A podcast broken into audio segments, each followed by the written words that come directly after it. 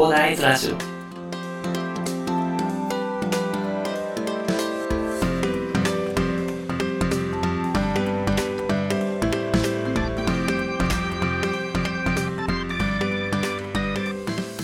はい、おはようございます。こんにちは、こんばんは、広大です。この番組ではですね、一級建築士、ブロガー、ポッドキャスター、セールスデザイナーの私がですね、日々の活動を通して、サラリーマンの方が楽しく生きるために役立つ情報をお話しさせていただいております。いつも聞いていただき、ありがとうございます。さて、本日は12月15日火曜日ですね。今月半分終わりましたね。あ、今日で終わるか。あまあそんな感じで、今月も終わって、まあ今年も終わるというところでございますね。はい。まあ私はそうですね、来週、まあエアコンのクリーニング屋さんが来てくれるということでね、たりしますね。はい。まあ今日は、今日と明日は在宅なので、在宅で、えーコツコツやっていこうかなと。まあいろいろとね、まあ、在宅ということでね、情報も得ながら、まあ仕事ができるというところなので、そんな感じでやっていこうかなと思います。で、今日お話しさせていただきたいのはですね、まあサラリーマンの方、皆さんにね、必ず役立つなと思った名言がありましたのでね、ご紹介させていただきたいと思います。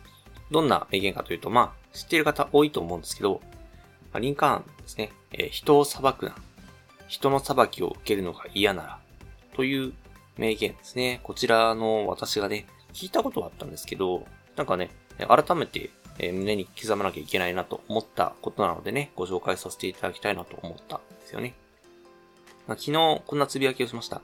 人を裁くな、人の裁きを受けるのが嫌なら。この言葉は胸に刻み込まないと危ないですね。日本全体が誰かを非難する風潮になっても、最後に残るのはこの考えを持ってる人だけな気がするという風な形でね、つぶやかせていただきました。あの、ことの、なんかまあ日本がね、まあ、すでになんか非難するようななんか風潮になってきてる気がするので、まあそんなことしててもね、結局ね、えー何も生まれないし、で、それで報復とかされてるリスクの方が高くなっちゃうんでね、えー、すげえやめとこうよという話ですね。まああの、なんでこの言葉をね、えーこういう風に持ち出したかというお話なんですけど、まあこれは今更ながらちょっと読んでいるですね、デール・カーネギーさんのですね、人を動かすという本を、ま、読んでてね、まあ、そこに出てきたことでね、まあ自分の心に、なんか、自分にね、なんか将棋が走ったのでね、まあこれはみんなと協力したいというところでございますね。なんか皆さんもね、なんか他人を責めてしまう経験ありますよね。なんかまあ多分ニュース見てるとなんかそういう風な風潮になっちゃうんで、まあそうなっちゃう気持ちもわからなくもないんですけど、ただ、あの、相手を責めても何も生まれないしね。あの、先ほども言いましたが、報復されるリスクが高まるだけですのでね、注意が必要なんですよね。まあ、なぜならですね、あの相手には悪気はないんですよね。どんなことであっても。悪いと思ってやってないで、なんかこの本に出てきてる刑務所の人たち、刑務所に収監されている人のほとんどはですね、えー悪いことをしていないと。むしろ、いいことをしている。みたいなね。そんな感じで思っている。っていうのは人間。まあ、その欲求をね、どう満たすかっていうところで、えーいい人と悪い人の差が出てくるというところみたいなんですよね。実際ね、あの、私は怒る経験も、怒られる経験もしてるんですけども、まあ今思い返せばね、あの、怒られたことって、正直私にはこれ以上どうすることもできなかった。一応毎回精一杯やって、で、結局その結果怒られると。ね、まあ、理不尽だなと思いながらね。まあただ、内容を聞いてるとなんかまあ自分が悪いという話はわかるんですけどね。まあ結局のところ、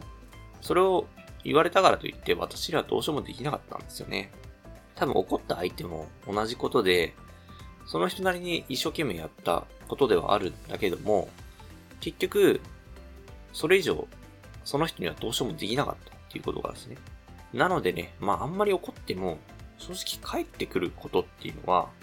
その謝罪の言葉とですね、まあ萎縮してしまう、相手が萎縮してしまうという結果だけなんですよね。もちろんね、怒ることでね、反省して成長するという意見もあるかなと思います。ただ、その成長させるっていう観点で言うのであれば、結局褒めることでも人は十分成長しますし、というか、褒めることの方が成長することが多いんですよね。